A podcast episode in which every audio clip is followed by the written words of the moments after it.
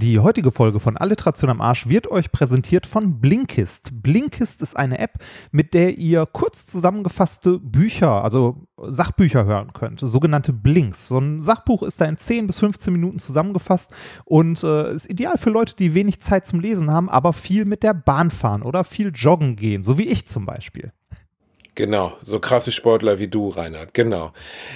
Das Leben zusammenzufassen, etwas zu verkürzen, ist ja sehr wertvoll. Beispielsweise bieten wir in Zukunft auch eine Alliteration am Arsch-Variante an, in der Reinhard gar nicht mehr vorkommt. Da wird Reinhard komplett rausgeschnitten, ihr hört also nur noch mich sprechen. Das ist wie bei Blinkist, ihr bekommt eigentlich das Beste in kurz zusammengefasster Variante und den Mist, den ihr nicht braucht, der fällt hinten über. Das funktioniert bei Alliteration am Arsch und bei Blinkist erst recht. Also Blinkist, Daumen hoch. Wenn ihr dazu zusätzlich noch über www.blinkist.de slash AAA geht, dann bekommt ihr dort auch noch 25% Rabatt aufs Jahresabo. Ihr könntet euch damit zum Beispiel Carl Sagan, der Drache in meiner Garage anhören oder die Kunst der Wissenschaft Sinn von Unsinn zu unterscheiden. Großartiges Buch sollte man mal gehört haben. Ansonsten wünsche ich euch viel Spaß mit dieser Folge von Alliteration am Arsch, präsentiert von Blinkist. Gottes Willen, warum bin ich verurteilt, diese Art Literatur zu lesen?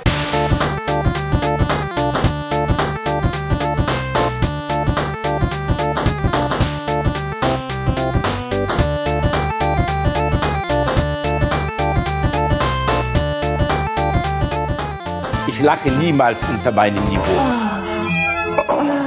Das machen wir jetzt öfters, Frau Mutzenbacher, wenn Ihr Mann Sie nicht genügen. Und er hat immer noch nicht gespritzt. Ein braves Schwanzloch. Kommen, legen Sie sich auf den Tisch. Ich begrüße Sie gleich noch einmal. Ne? Aber hören Sie, wer ist es doch schon gekommen? Ja, dann wird sie nochmal kommen. Meiner Söhn, zweimal abgespritzt. Das habe ich ja schon seit Jahren nicht mehr erlebt. Wir müssen uns beeilen. Die Josephine wird bald beim Einkaufen zurück sein. Ach, was, das wird doch bestimmt auch schon. Das dürfen Sie nicht glauben. Die Josephine ist noch Jungfrau. Das ist doch nicht möglich. Oh, dass wir schon wiederkommen. Oh. oh, das war wunderbar. Aber jetzt, jetzt will ich ihn spritzen sehen. Den sauberen Schwanz. Achtung, Frau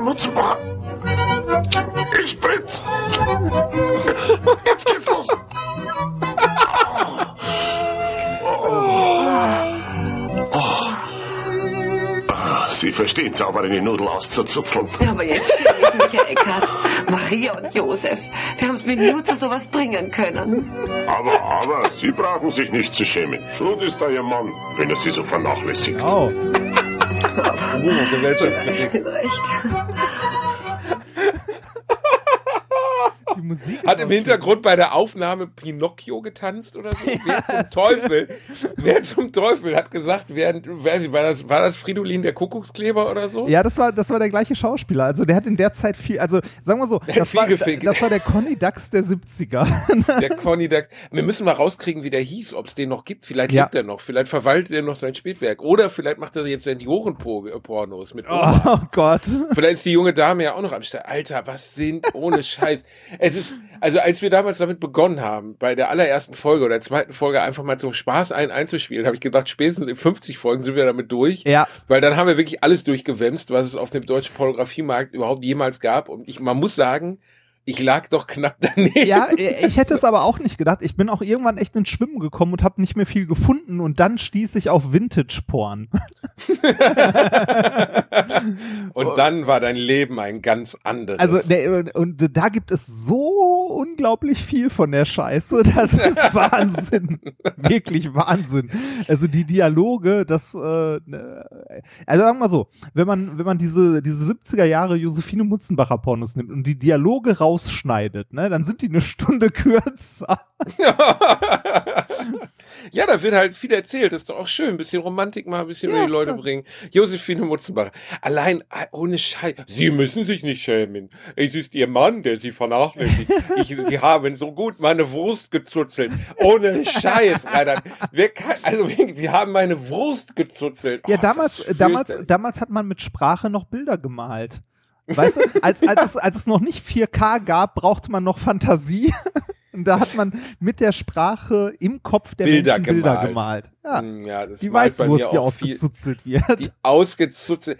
Und, äh, äh, du hast ja auch immer die Bilder dazu. Wie muss Ja. ich mir diese Menschen vorstellen? So eine Frau mit so einer Uschi Glas 60er Jahre Frisur und so ein Typ mit so einem Pedoschnurrbart? Oder? Ja, so ein bisschen, so ein bisschen äh, äh, pixelig, sehr, sehr pixelig. Ich frage mich, ob das damals, heutzutage ist das ja immer noch so ein bisschen Subkulturpornografie. Also wenn du heute ganz entspannt an einem Tisch erzählen würdest, du bist abends bei Freunden eingeladen, der eine sagt, ja, ich arbeite bei der Deutschen Bank und die andere sagt, ja, ich mache gerade meine Ausbildung zur Juristin und du sagst so, ja, ich äh, zupsel Weißwürste. Dann glaube ich theoretisch, dass das schon heute noch zu Irritation führen würde, oder? Ja, das glaube ich auch. Also es gibt, äh, es gibt heute immer noch Berufe, ähm, wo man äh, unter Freunden oder so bei der Party nicht unbedingt erzählt, dass man das macht, glaube ich. Ist so, ne? Glaube Also- ich wirklich auch. Ja. Wo, wobei so in der, wenn man in der Branche arbeitet, das geht, das ist, glaube ich, gesellschaftlich mehr in der Mitte, also mehr in der Gesellschaft angekommen als, äh, als Investmentbanker. Ja, als noch in den 70ern. Ja, ich würde, glaube ich, eher erzählen, ich mache, also, ne, so, stell dir vor, du bist Investmentbanker, irgendjemand fragt dich, du bist überrascht und dann sagst du, glaube ich, auch eher, ja, ich drehe Pornos, haufenweise Pornos. das, was? Richtig und, und, dann, und, dann, dann kommt jemand um die Ecke und sagt so, warst du nicht Investmentbanker? Nee, nee, das war nur der eine Film. Ja, es gibt halt Jobs, über die man sich wirklich schämen muss. Ne? ja, wo man das dann, ja, wo, wo man eher sagt, ich arbeite bei Heckler und Koch oder so. Reini, du warst mal kurz davor. Wir wollen, wir wollen. Nee, drüber nein, nein, nein, nein, nein, nein, kurz davor war ich nicht. Ich bitte dich. Doch. nein, Jawohl, jawohl. Das, das, Warst das du würde ich, das würde ich nicht tun. Ich weiß, ich weiß es ja nicht. Wirklich nicht. Nein, wirklich nicht. Äh, Es gibt ein paar Sachen, also da würde ich egal Die wie viel sind sogar Geld dir zu verdorben. Ja, genau, das so so Kraus Maffei Wegmann oder Heckler und Koch, das nee, das muss man nicht. Also wenn man nicht also we- wenn man in so einem Laden arbeitet, dann würde ich dafür sorgen, dass irgendwie also so wie die das bei dem Sturmgewehr der deutschen äh, Bundeswehr gemacht haben, dass sie nicht gerade ausschießen können oder so oder nach fünf Schuss überhitzen. Also Reini, das wär's doch. Du gehst in so eine Rüstungsfirma und dann sabotierst du die von hinten rum. Ja, genau Wär's so. das nicht? Ja. Dass du richtig aufräumst und so. Und dann wundern sie sich, warum die Maschinen auf einmal, warum die Maschinenpistolen nur noch kleine Penisse, Gummipenisse verschießen. Und damit kann man dann niemanden mehr treffen. Reini, eine Welt ohne Waffen, nur durch dich, das wäre Ah. möglich. Aber ich meine, ich finde es immer wieder erstaunlich, dass Menschen können in diesem Umfeld arbeiten. Ne? Also du kannst bei so einer Waffenfirma arbeiten, ohne, naja, was heißt, das kann man so nicht sagen, ohne große Skrupel. Das wissen wir ja nicht, ob diese Leute Skrupel haben. Ja, Wir haben ja auch mal über den schönen Film äh, Thank You for Smoking gesprochen, wo es ja auch darum geht, dass sich Vertreter der, der Lobby, also der Tabaklobby und der Waffenlobby und der Alkohollobby treffen, dann immer bei einem Bierchen vergleichen, wer mehr Leute umgebracht hat. ja. Und ähm, natürlich ist das übertrieben in dem Film, aber eigentlich auch nicht unwahr. Ich glaube, also, ne, selbst wenn du für so einen Rüstungskonzern arbeitest, ne, also das, ähm, die, die Frage ist wie du das mit deinem Gewissen vereinbart bekommst. Weil rein technisch, so von den Aufgaben und her, so ist das, glaube ich, sehr spannend. Weil so, äh, so Waffen sind ja am Ende nur Maschinen, ne, die irgendwie, weiß ich nicht, besonders weit, besonders genau, besonders leise oder was auch immer irgendwie ein Projektil von A nach B befördern. Ähm, und äh, weiß ich nicht, wenn, wenn du so, so Sportschütze oder so bist in einem, ähm, weiß nicht, in einem Schützenverein, das, äh, ich glaube, das kann als Sport sehr, äh, sehr spannend sein, also sich auch mit dieser Technik auseinanderzusetzen, für so eine Firma zu arbeiten und halt tatsächlich Waffen zu entwickeln, die am Ende irgendwo in Afrika einem Kind in die Hand gedrückt werden, das ist halt was, äh, womit ich nicht leben wollen würde. Das kann ich nachvollziehen. Das würde ich nämlich auch nicht wollen. Also da muss man schon ein gewisses Mindset haben, um das. Äh, Ja, oder das ausblenden können, ne? Also sagen können, wir bauen ja nur Waffen für die Guten. Die werden ja nicht, die werden ja nicht an Böse verkauft. äh, Ja, ja, das. glaub, glaubst du, dass also krasser Gedanke, ne, dass Leute das vielleicht können so? Oder, Ja, äh, oder- ganz sicher können. Also das muss ja jeder, der in diesem Bereich arbeitet, muss sich ja vormachen, dass davon nur die Bösen erschossen werden und dass das eben nicht in die Hände von Kindersoldaten fällt, wenn es dann Das- irgendwann mal abgelaufen ist. Ich, ich, glaube, ich glaube, das geht teilweise leichter, als man denkt. Also, ne, ähm, wenn, wenn du das allein mal so vom Mindset her vergleichst, ne, wenn du hier in Deutschland, sagen wir mal, irgendwie, äh, du bist im Maschinenbau oder sonst wo und hast halt ein Projekt mit einem Waffenhersteller zusammen oder mit, äh, weiß nicht, mit der Bundeswehr und äh, entwickelst für irgendeinen Panzer irgendeine Federung oder so, ne? Das erzählst du halt abends nicht zwingend bei einer Party, ne? dass, äh, dass du das gerade machst.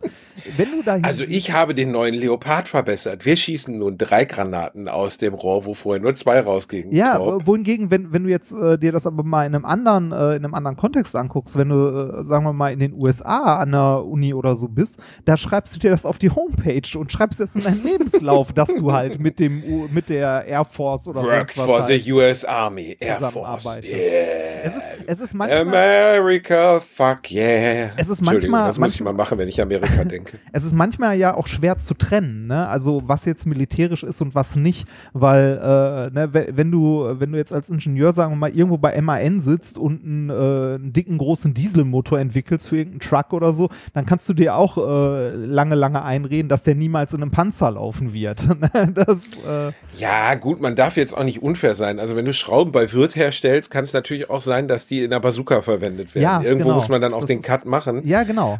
Die Frage Äh, ist ne? halt für jeden persönlich, wo du den machst. Ja, ja, ja, gut. Aber wenn du, also sag mal, du arbeitest beim direkten Waffenhersteller, dann Ja, musst du da dir ist halt es keine schwer mit Illusionen dem mehr Cut. machen. Ne? Ja, da, da kannst du dann sagen, ja, ich mache ja nur die Griffe. ich mache ja, Ich mach nur die Tür auf. Ich mach nur die Tür auf. Ich mach, ich mach, ey. Ohne Scheiß, ohne mich wird die Tür an dem Panzer nicht aufgehen. Ich bin Türmacher, Tischler, ey. Also ich kann da nichts für. Ja, Reini, ich meine, wir machen uns natürlich jetzt darüber lustig.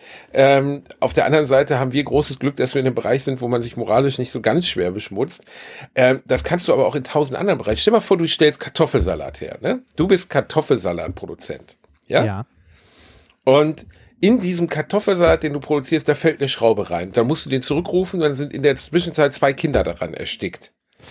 Dann hast du das vielleicht nicht, das ist nicht das gleiche wie eine Waffe herstellen, die dazu gemacht ist, Menschen umzubringen, aber auch durch, sagen wir es mal, schwache äh, Qualitätskontrolle oder ähnliches, bist du in der Lage, großen Schaden zu verursachen. Ja, äh, du, ein anderes Beispiel, äh, du arbeitest äh, bei, für oder bei oder bist selber ein Hersteller von, sagen wir mal, irgendwelchen Limonaden. Du arbeitest bei Coca-Cola oder so, ne? Da, oder bei Nestle, da, da kann man sich auch fragen, ne? so, kannst du das mit deinem Gewissen vereinbaren, dass dieser Riesenkonzern, für den du arbeitest, irgendwo in Afrika anderen Menschen den, das Wasser abgräbt, wortwörtlich? ne?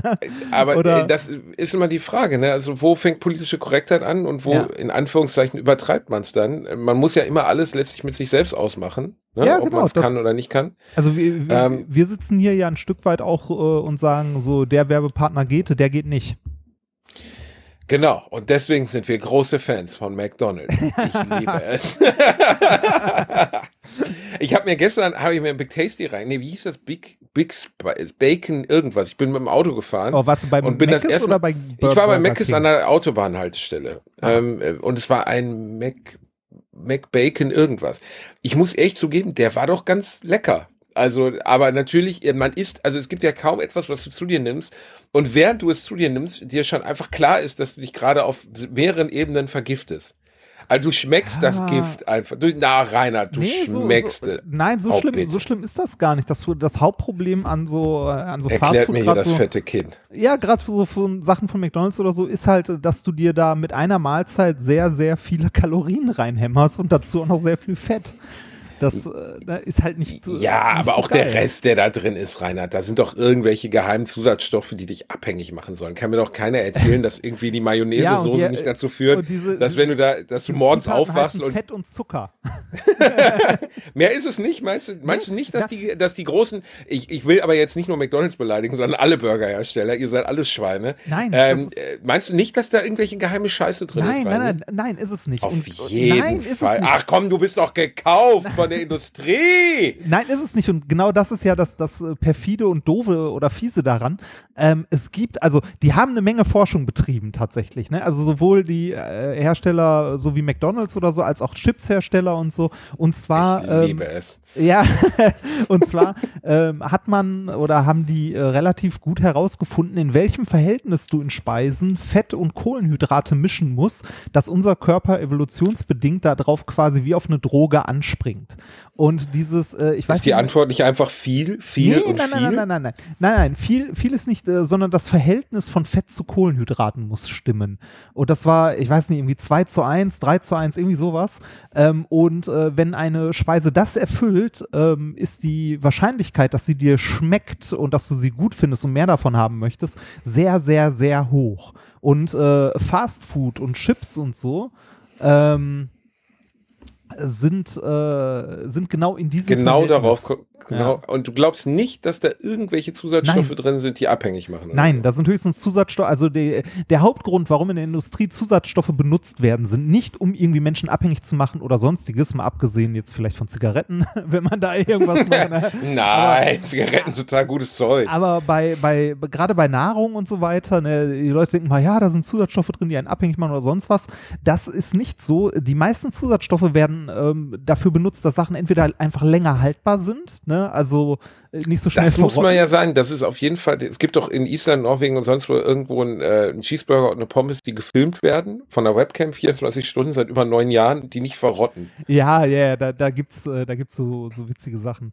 Ähm, Äh, Was heißt witzige Sachen, Reinhard? Wenn eine Speise, nach, wenn Pommes nach neun Jahren immer noch wie Pommes aussehen ja, dann- und nicht wie die Finger von Cruella die will, dann stimmt irgendwas damit nicht. Ja, das, Verstehst du? äh, äh, das sind dann aber Zusatzstoffe, die Sachen länger haltbar machen. Oder es sind Sachen drin, die äh, die Sachen maschinell besser verarbeitbar machen.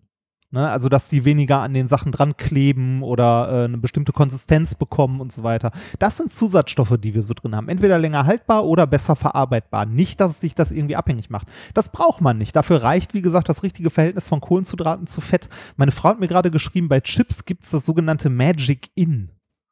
Das, das- Magic Ja, ist. das, das, also me- meine, meine, meine Frau arbeitet ja so im Bereich Marketing oder hat zumindest in dem Bereich äh, eine ganze Zeit gearbeitet und äh, Wie fühlst du dich jetzt bei Philip Morris? Nee, ähm, äh, es, es gibt tatsächlich ähm, so da stehende Begriffe auch, dass da tatsächlich gezielt der Suchtfaktor im Hirn angesprochen wird.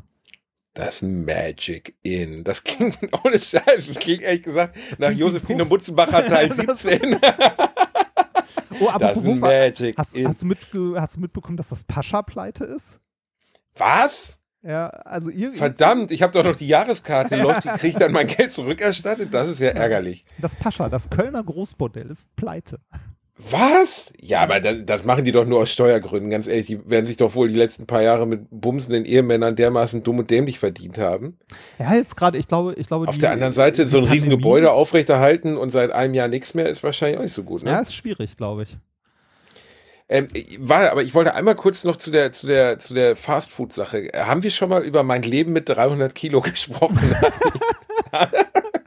also es geht, nicht um mein Leben. ja, es äh, geht natürlich um nicht. das, es geht um das Leben von anderen Leuten, aber das habe ich, habe ich äh, jetzt, während wir an der Ostsee waren, äh, weil bei uns die Heizung repariert wurde, die jetzt, äh, wo wir gestern Nacht zurückgekommen sind, nicht funktioniert. Ich sitze hier in einem Wintermantel und nehme mit dir auf. Nachdem sie zehn Tage die Heizung repariert haben, funktioniert sie nicht. Das ist wirklich fantastisch. Vielen Dank für deutsche Wertarbeit. Scheißegal. Jedenfalls ähm, äh, äh, habe ich an der Ostsee mit meiner Frau gibt's relativ wenig Unterhaltung. Wir waren eingeschneit und dann haben wir öfters TLC geguckt. Oh, mit ja. Mein Leben mit 300 Kilo. TLC ist so ein, Fernseh so ein Null-Fernsehsender. Weißt du, die, sagen wir mal so, das, was beim deutschen Privatfernsehen hinten überfällt, weil es für Idioten gemacht ist, das sendet dann TLC aus. Äh, so Sachen wie, ähm, wie heißt das, Mystery Diners, wo sich dann so zwei fette Amerikaner in so einen schlecht ausstaffierten Spionageraum setzen und dann so tun, als wenn sie Mitarbeiter in einer, also in einem Diner überwachen,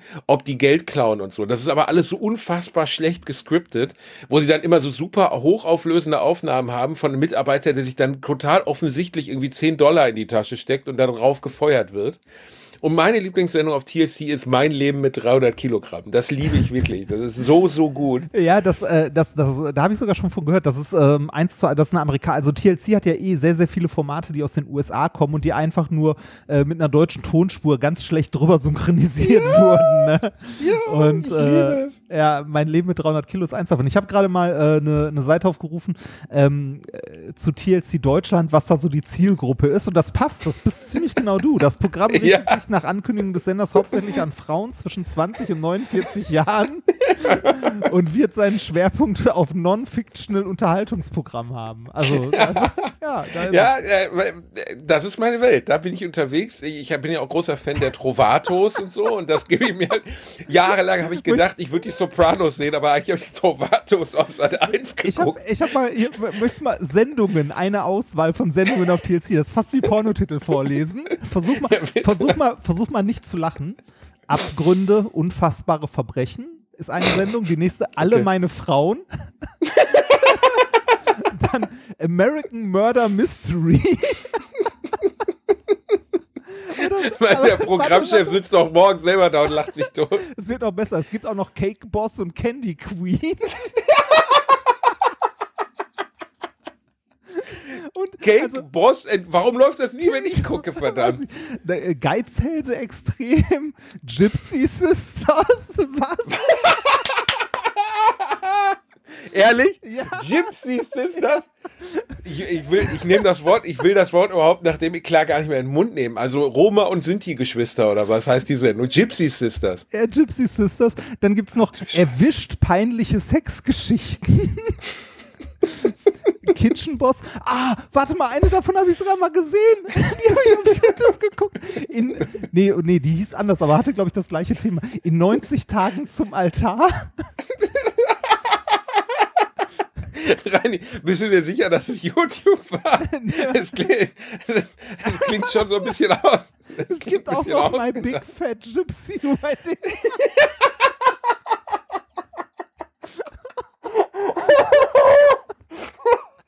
Oh Mann, ey, warum zeigen die denn, ich, ich kann das nur an der Ostsee empfangen. Warum zeigen die denn ausgerechnet, wenn ich an der Ostsee bin, die ganze Zeit nur fette Leute, ey? Es Mein- gibt noch das-. Es gibt auch noch Breaking Amish.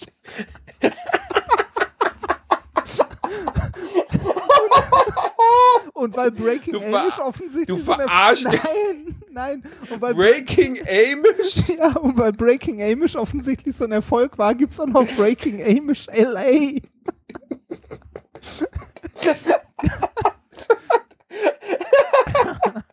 Oh Mann, muss mal kurz.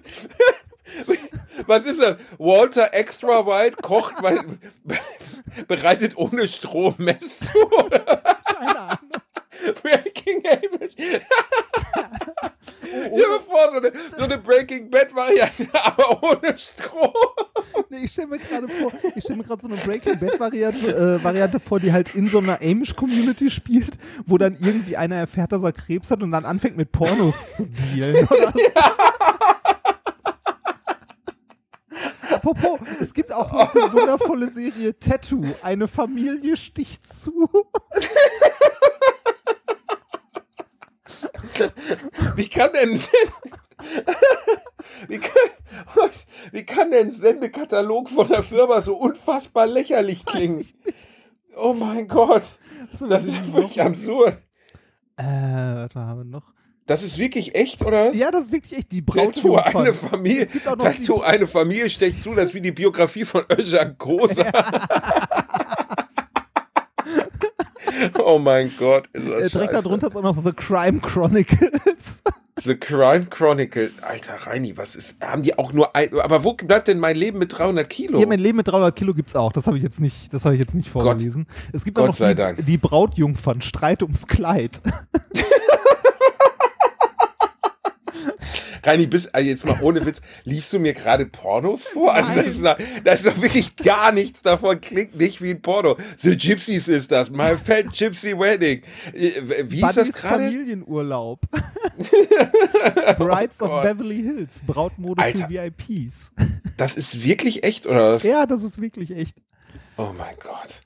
Na, jedenfalls, mein, Gott. also, mein Leben mit 300 Kilo kann man ja eigentlich schon aus dem Titel schließen, worum es da geht, ähnlich wie bei Gypsies ist das. Es geht um Menschen, die über 300 Kilo wiegen und, abhe äh, wiegen und abnehmen wollen. Und sie wollen abnehmen mit der Hilfe von Dr. Nova Sardan. Und Dr. Nova Sardan heißt nur Dr. No und ist ein kleiner Dr. No, Iran ernsthaft? Dr. Sie nennen ihn Dr. No alle, richtig? Und ist ein kleiner iranischstämmiger 76-jähriger, anscheinend auf dem Bereich der Adipositas-Medizin sehr bekannter Mediziner, der aber ohne, ohne Scheiß einfach nur ein Perser-Yoga ist. Der sieht einfach original aus wie Yoda, wenn er Perser wäre. Er ist ein Meter groß, hat so einen Buckel, redet die ganze Zeit in einer Tonlage und zwar, yes, how do you like, yeah, oh, I like it, yeah, Uh, uh, do you have lost weight? No, you don't have lost weight, you're fat. Ne, er redet die ganze Zeit in diesem Tonfall. Er hat keine Mimik. Er guckt, also, sagen wir mal so, er guckt immer gleich. Er wirkt einfach wie eine Sascha Grammel Handpuppe und ist dadurch unfassbar lustig anzuschauen. Ich genieße diese Sendung wirklich mit allen, mit allen Fasern meines Körpers. Sie beginnt immer damit, dass man eine sehr fette Frau oder einen sehr fetten Mann in ihrem privaten Umfeld sieht, wo sie in einem Bett sitzen. Eigentlich sind es wirklich bemitleidenswerte Menschen. Sowas gibt's in Deutschland in der Art und Weise fast nicht. Also ich kann mich nicht erinnern, dass ich jemals jemanden gesehen habe, der so extrem übergewichtig war. Das ist ja in der amerikanischen Kultur noch mal ein bisschen anders. Und äh, dann geht es halt eigentlich, äh, der Ablauf der Sendung ist immer gleich. Die Leute kommen zu ihm erzählen ihm, dass sie eigentlich total normal essen. Dann werden sie einen Tag in ihrem Essen, äh, in ihrem Leben begleitet. Also ein Kamerateam fährt mit, während sie eine, eine Subway-Zentrale ausräubern. Also im Sinne von äh, leerfressen. Also die erhalten, dann erhalt, äh, die Leute haben immer riesige Autos, sie passen auch in kleine Autos gar nicht mehr rein. So die, also Menschen mit über 300 Kilo. Ähm, muss dir mal vorstellen, Man- du würdest man- man kann sich ja über vor- 200 Kilo Gewicht mit dir mittragen. Also, spät, bedeutet. spätestens, spätestens seitdem äh, Böhmermann hier bei Vera in Wien äh, Leute mal eingeschleust hat, hier bei, äh, ich weiß nicht mehr, mehr, wie die Sendung hieß, also dieser Dreck, der auf RTL läuft, ähm, äh, da, also spätestens seitdem weiß man ja oder kann man sich auch vorstellen, wie solche Sendungen zustande kommen. Ne? Also wenn die da, äh, also da, ne, da kommt der, da kommt der Regisseur vorbei und sagt, so als erstes gehen wir jetzt mal zum Subway und ihr fresst bitte den Laden leer so in etwa. Also natürlich essen diese Menschen viel und das ist auch äh, definitiv schon krankhaft, ne? Aber das wird da natürlich auch nochmal überzogen. Wie du schon sagst, äh, die Serien, also die Folgen sind wahrscheinlich immer exakt gleich aufgebaut. Oder es kommt ja auch zwischendurch immer, es kommt wahrscheinlich erst ein Erfolg, dann nach dem äh, Erfolg, nach den ersten Kilo, die abgenommen wurden, kommt ein Rückfall und dann kommt eine emotional ergreifende Geschichte und dann kommt am Ende wieder der Erfolg, oder? Äh, nö, eigentlich oft nicht. Manchmal kratzen die auch einfach ab. Tut mir leid, tut mir leid. Aber eben so ist es leider nicht. Es ist eigentlich, der Ablauf ist immer, die Leute erzählen ihm, dass sie, dass sie äh, eigentlich normal essen. Dann wird bewiesen, dass sie nicht normal essen. Dann kommen sie zu ihm in die Klinik, werden auf so einem Vieh, auf so einer Viehwaage gewogen, die einfach entwürdigend ist. Dann kommt er dazu und sagt, yeah, what do you think? Why are you so uh, overweight? Ne, und dann erzählen sie ihm das. Er glaubt das alles nicht. Dann stellt er ihnen einen Ernährungsplan auf, so dass sie jetzt die nächsten, das sind dann auch immer völlig abstruse Ziele, die aber dann trotzdem manchmal sogar erreicht werden. Also sie müssen im nächsten Monat 26 Kilo abnehmen. Und du denkst so, wie soll das gehen? Und dann siehst du, was die Leute sonst so essen und dann essen die das einfach mal einen Monat nicht und nehmen wirklich 30 Kilo ab. Also das ist unfassbar. Manche machen es dann aber halt auch nicht.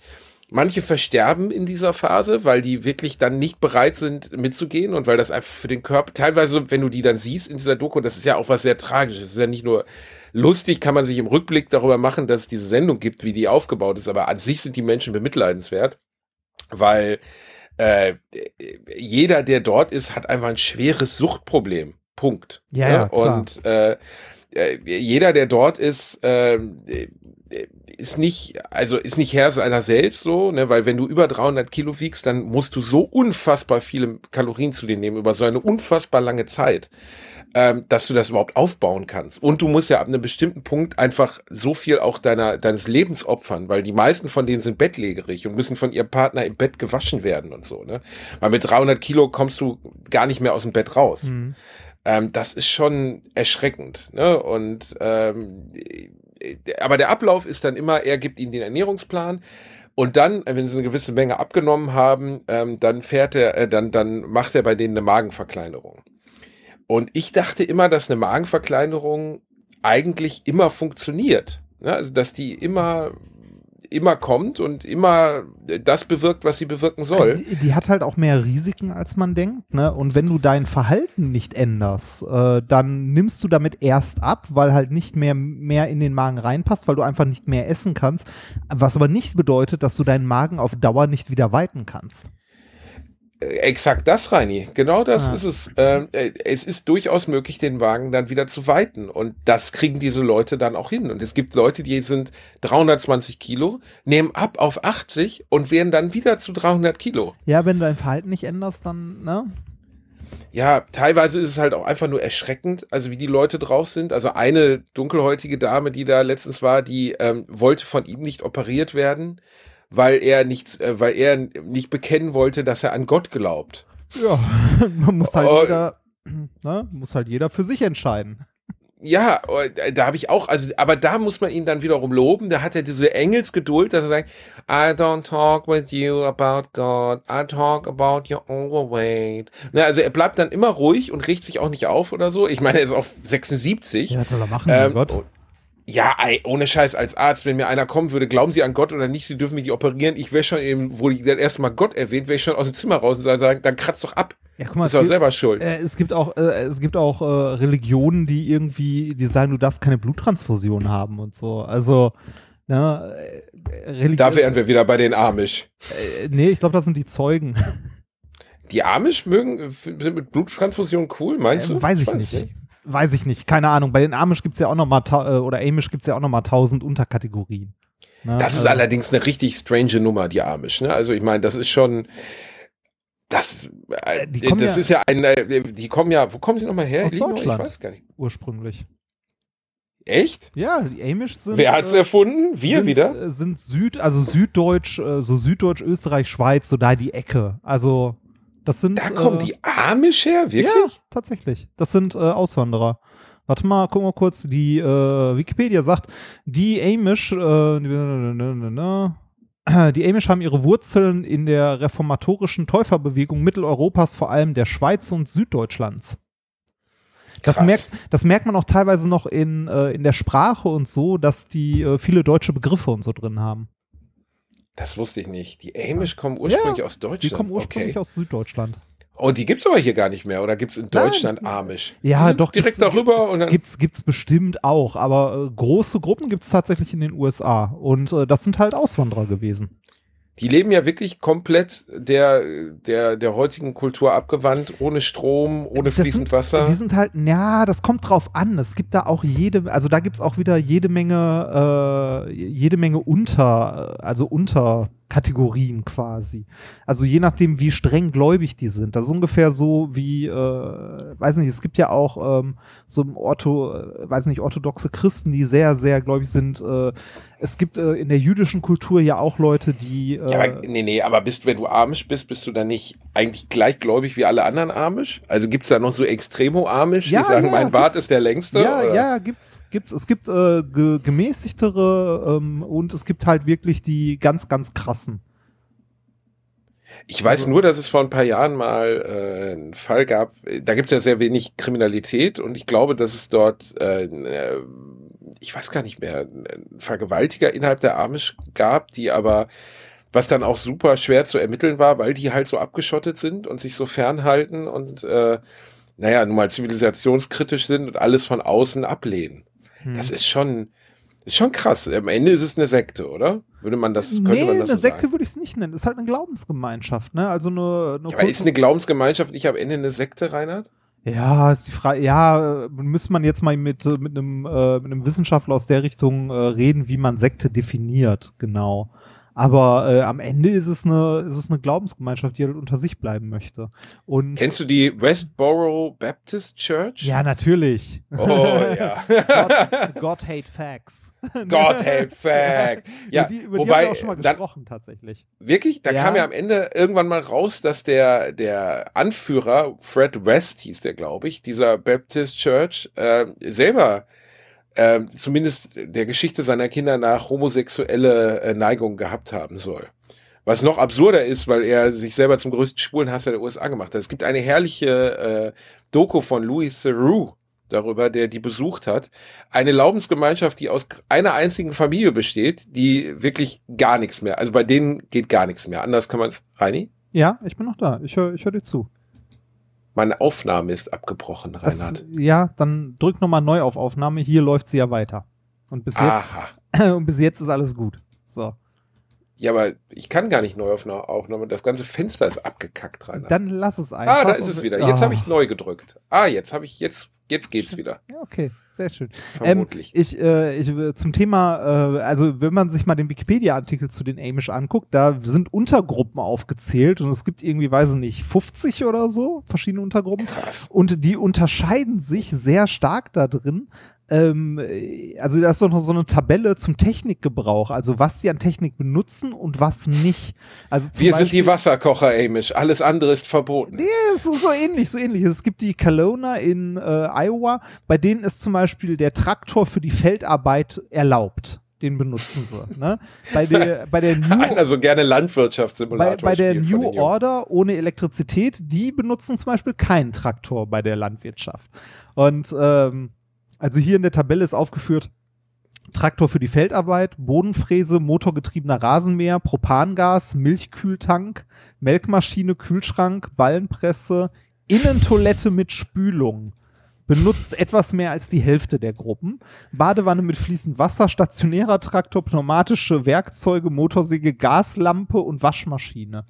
Es gibt, äh, also Waschmaschine nutzen wohl alle, bis auf bei Was? den, Waschmaschine nutzen alle? ja, bis auf bei den Schweizer Amische ähm, nach Adams, da gibt's einige, die die benutzen.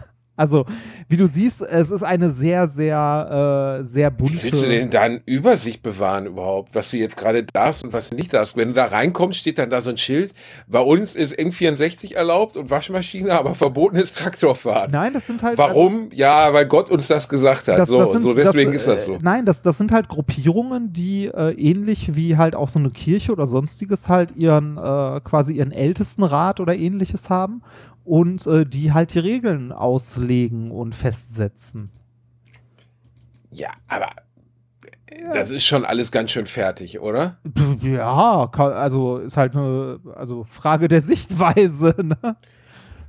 Ey, Für mich ist das auch nicht, aber ich finde Religion da generell als Konzept ziemlich schwachsinnig. aber Reini, du bist der Falsche, um darüber zu sprechen, du dreckiger Atheist. Aber ja, nee, aber ich, find, ich hätte nie gedacht, dass es da Unterschiede der jeweiligen äh, Ausrichtung gibt oder so. Gedacht, äh, keine Ahnung, das ist eine Glaubensgemeinschaft und keine Ahnung, so wie bei, bei, bei Moslems Schweinefleisch halt uncool ist, weißt du? Nee, das ist, das ist eher ein, äh, also das ist äh, ein größerer, also da sind auch verschieden, nochmal verschieden ähm, konservativ oder nicht konservative Ausrichtungen bei. Dann hast du also Glück, wenn du bei den Hippie-Amish bist, bei denen Traktorfahren und, und Pot sind erlaubt. Bei uns sind die coolen Sachen erlaubt, die, äh, die doofen Aber Sachen haben wir eh verboten, wie Arbeit. Aber, ich Arbeit glaub, gibt's bei uns. aber du hast, du hast doch in jeder, in jeder Glaubensgemeinschaft hast du halt äh, konservative und weniger konservative ähm, äh, Strömungen. Also das hast du auch bei den Christen, bei den Moslems, bei den, beim Judentum, bei allen.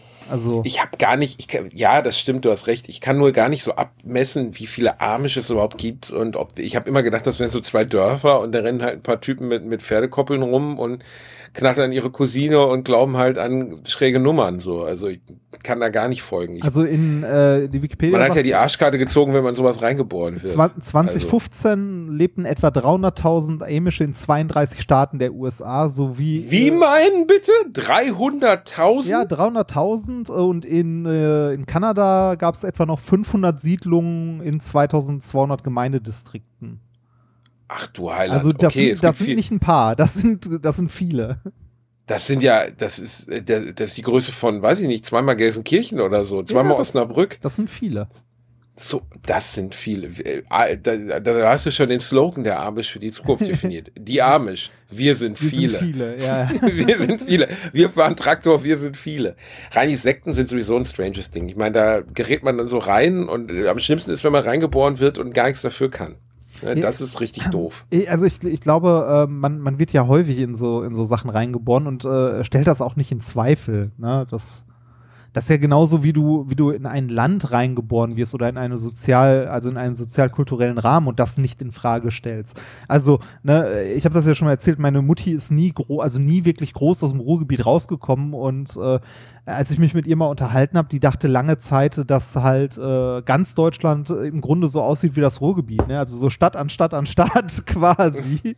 Also äh, jetzt nicht überall, aber dass halt so die Großstadt eher das Normale ist, ne? Also dass die, äh, Das habe ich ehrlich gesagt auch sehr lange gedacht. Ja, also ähm, als ich ein Kind war. wenn du, wenn du im Ruhrgebiet, also im größten Ballungsraum Europas oder so näher halt aufwächst, dann ist das halt so, dann glaubt man das. Und irgendwann, also ne, nachdem ich dann mal weggezogen bin und äh, oder viel unterwegs war außerhalb des Ruhrgebiets, habe ich auch so gemerkt, so, oh, Deutschland besteht zum größten Teil irgendwie aus Feldern, Wiesen und Wald.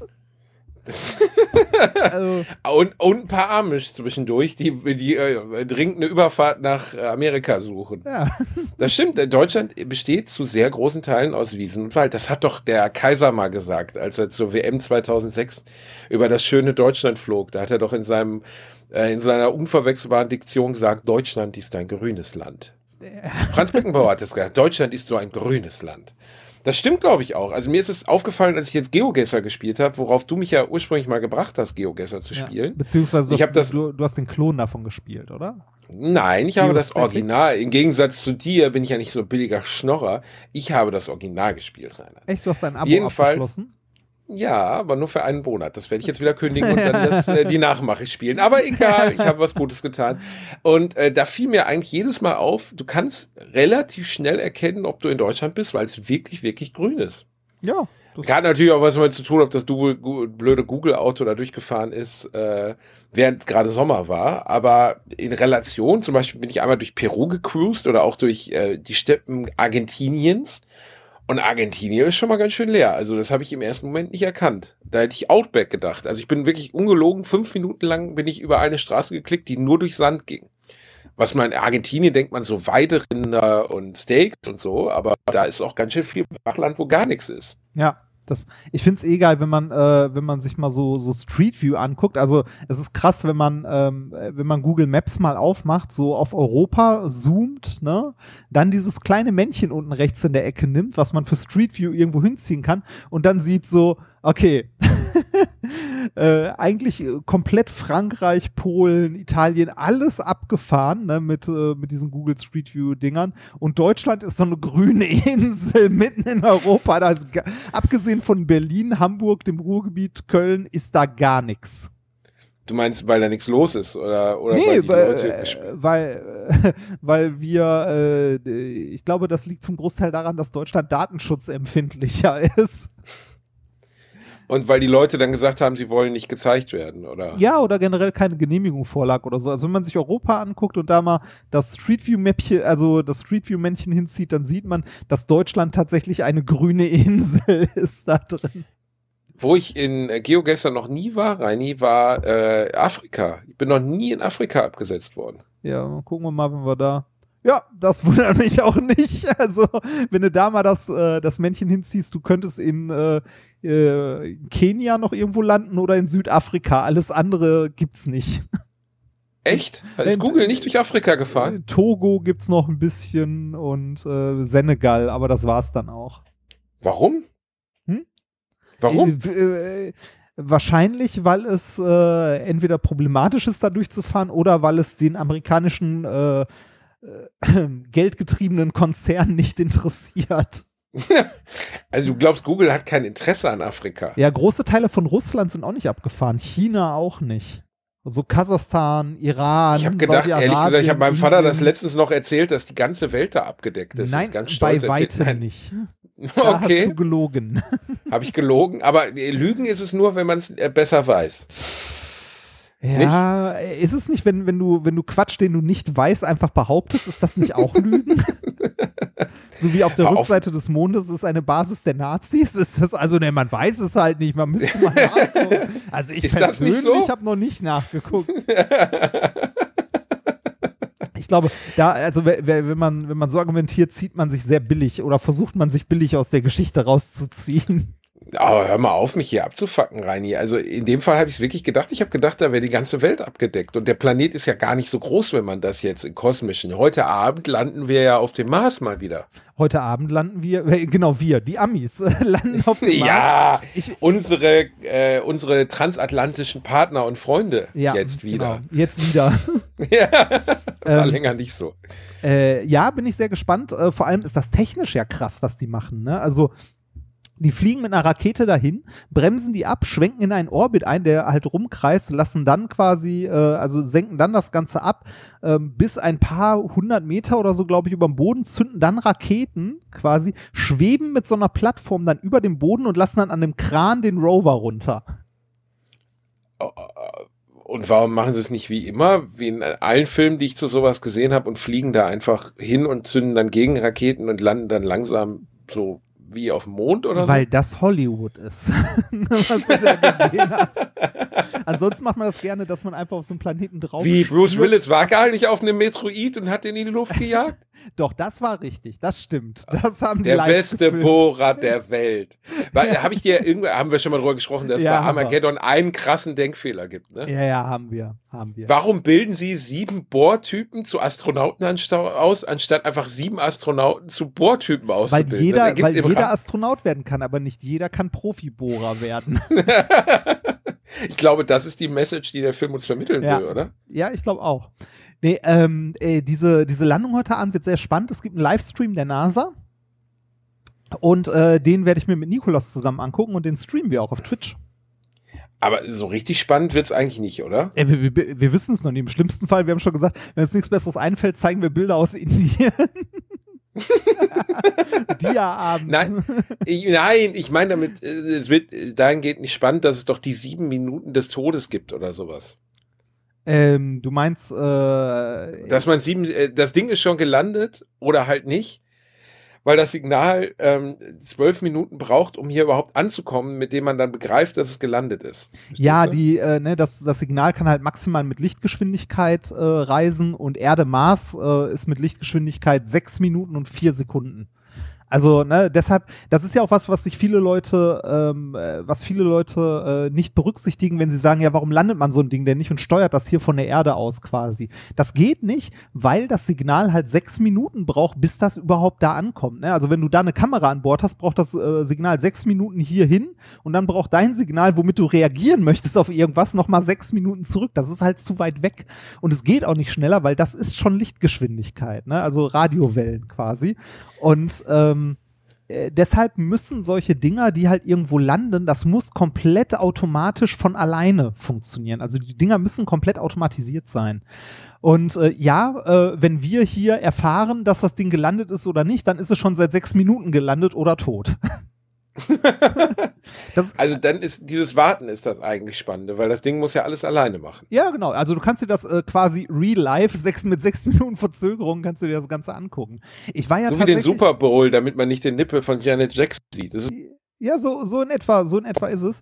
Ich, äh, ich durfte ja mal, ähm, ich war mal bei der ESA in Darmstadt und habe mir da so eine Landung live angeguckt. Ähm, ich weiß gar nicht mehr, wie, wie ist das Ding? Sch die haben irgend so eine Landesonde auch auf den Mars geschmissen äh, von der ESA, um halt äh, Daten zu sammeln und zu gucken, ob das geht.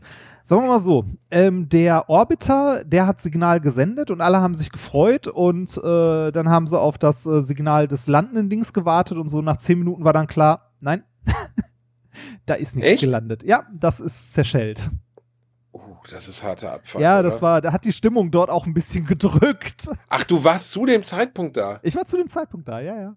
Als, äh, als Was Presse. du mit so, einem- mit so einem Nacho-Helm. Also du sitzt da mit so einem Helm, mit so einem, mit so einem Homer Simpson-Helm, mit so zwei Bierdosen, mit so Schläuchen in deinem Mund, Nachos Ja. in so einem riesigen Sombrero. Und das, Und ne, das, dann das, alle um dich herum so, gleich werden wir das Signal empfangen, Reinhard, gleich. Ja, das, das, Also jetzt das, gleich, also eben. Und das, das Geile ist also auch von dem, äh, von dem Orbiter, der da Oh rumgeflogen ist, ähm, ist das dann ja nicht so, dass du irgendwie, also man, man stellt, man ist heute so verwöhnt, ne? man stellt sich dann Live-Bilder vor, ne? dann bekommst du nicht irgendwie ein Live-Bild von der Marsoberfläche oder sonst was, sondern du starrst auf so ein verrauschtes Signal, ne? auf so einem, also äh, so XY-Achse aufgetragen in so ein verrauschtes Signal und wartest darauf, dass sich irgendwo in der Mitte ein Peak ausbildet, der dann das Signal ist, das gemessen wurde.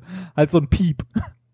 Und, äh, Und dann siehst, siehst du irgendwann halt. und wenn dieser diesem- Piep nicht kommt, dann war's Nee, das. irgendwann siehst du aus dem Rauschen dann heraus, dass sich so, so ein Peak ausbildet in der Mitte und plötzlich klatschen alle und freuen sich. Aber wenn das nicht kommt, dann klatschen Ja, alle nicht genau, dann und ist freuen er sich so, wenig. dann ist er so, na, hm, ja, aus dem Abstoß können wir auch was lernen. ja. Ja, Das, aber das ist auch geil, ne? wenn man versucht, so aus der richtig krassen Scheiße, so, wir haben gerade zwei Milliarden versenkt und das ist echt nicht gut gelaufen, da, ja, go, go, was lernen. Ne? Nee, Machen aber wir äh, das, das ist tatsächlich so. Also man kann auch, man kann auch aus dem Absturz äh, von, von so Dingern kann man auch was, äh, auch was lernen. Teilweise aber es ist schon schlimm für die Leute, die sich da jahrelang. Ja, natürlich, natürlich oder? ist das Kacke. Also es ist genauso, wenn, wenn du so ein, äh, wenn du irgendwie, weiß ich nicht, hast die letzten zwei Jahre an so einem Satelliten gearbeitet oder an irgendwie einem Messinstrument, das in so einem Satelliten drin ist, ähm, und dann siehst du irgendwie, wie die Rakete beim Launch halt in tausend Teile gesprengt wird oder so. Und du weißt so, ja, die Arbeit der letzten zwei Jahre ist damit für einen Arsch.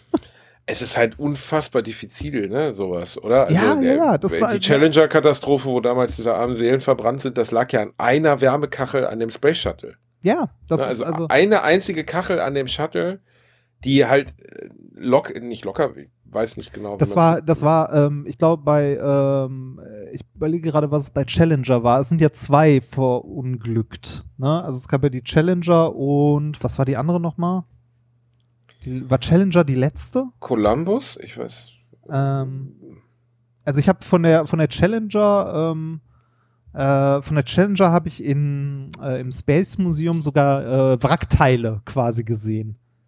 Äh, die haben sie da ausgestellt und äh, mit sehr, sehr viel, sehr, sehr viel Pathos und so. Stimmt, hast du mal erzählt. Ähm, das- also das eine war 86, das war glaube ich die Challenger und 8, 98 oder so, weil eine erinnere ich mich noch, die haben wir Columbia. Columbia, ne, Columbia ich genau. Die, ja. die habe ich sogar, das äh, haben wir mit äh, quasi noch äh, bewusst miterlebt. Das war, wann war das? Äh, bei einem Weltraumeinsatz Wiedereintritt. Das war 2003. Die Columbia. Ich glaube, das Schlimme, ich weiß nicht, bei einer von den beiden Sachen war das Schlimme, dass sie wussten, dass es schief gehen würde. Also sie, sie hatten Informationen darüber, dass diese Kachel abgesprungen ist, aber keine Möglichkeit, sie zu ersetzen. Und sind dann ähm, auf Verdacht wieder eingetaucht in die Erdatmosphäre. Was heißt Verdacht? Also haben gehofft, dass es gut geht und es ist nicht gut gegangen. Und es gibt immer noch Diskussionen darüber, ob die Astronauten an Bord darüber informiert waren, über diesen Schaden.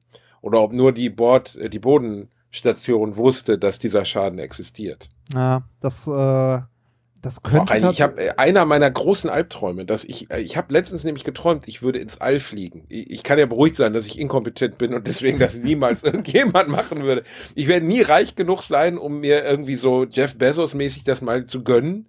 Und ich hätte auch wenig Interesse daran, weil ich einfach nur Todespanik hätte. Ich habe ja Angst vorm Fliegen.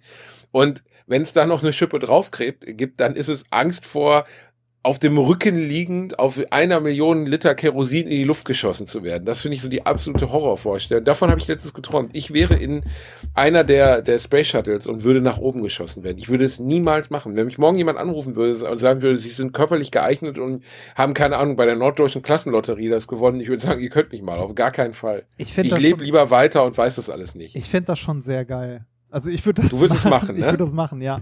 Äh, hier die, äh, die äh, Columbia. Ähm, wie gesagt, von, also von, ich glaube, von der war das sogar, da waren im, ähm, im äh, ich war ja hier bei der NASA, ähm, wie heißt das nochmal? Jetzt, Wortfindungsstörung. Äh, Kennedy Space Center. Im Kennedy Space Center sind Teile davon ausgestellt und als ich da war, war ja kurz vorher quasi ein Sturm und äh, wir waren ja fast allein im Kennedy Space Center. Ich glaube, es gab zehn Besucher an dem Tag in dem kompletten Ding. Mhm. Äh, und äh, wir hatten sogar kurz die Gelegenheit, äh, uns mit Ingenieuren zu unterhalten, die am Space Shuttle gearbeitet haben, also die das Ding mitentwickelt haben, so zwei ältere, ältere Herren, die uns sogar noch so ein Stück von so einer Wärmeschutzkachel mal in die Hand gedrückt haben. Das war ziemlich cool. Die haben dir die Wärmeschutzkachel, die, also nicht die, die abgefallen ist, aber die haben dir, Ja, wie so muss eine- man sich das denn vorstellen? so- Schwer oder? Nee, die sind sehr leicht. Das ist, äh, das ist, ähm, äh, das ist so Aerogel, also so Silizium, also äh, ganz, ganz simpel ausgedrückt, aufgeschäumtes Silizium, wenn man das so sagen möchte, aber das ist falsch. Ähm, das ist halt ein, das Zeug ist super leicht.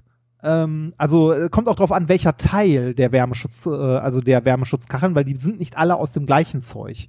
Ne? Also ähm, wenn du, also du hast an so Stellen, äh, wo besonders viel Wärme auftritt, so an den, äh, an den Kanten der Flügeln und so, da hast du äh, DLC, so Diamond-like Carbon, also so äh, diamantartigen Kohlenstoff äh, Das Zeug heißt dran. DLC, so wie Downloadable Content Ja, für das Videospiele. äh, DLC, Diamond-like Carbon. Und die Bezeichnung DLC für Diamond-like Carbon ist älter als die für äh, Downloadable Content.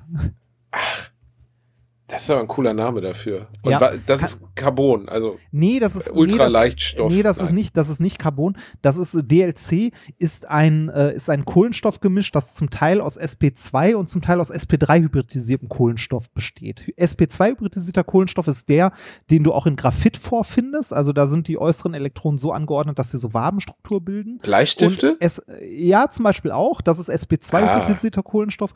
Wenn du, ähm, wenn du ähm, Diamant hast, das ist sp3 hybridisierter Kohlenstoff. Das heißt, der hat vier Bindungspartner insgesamt um sich herum.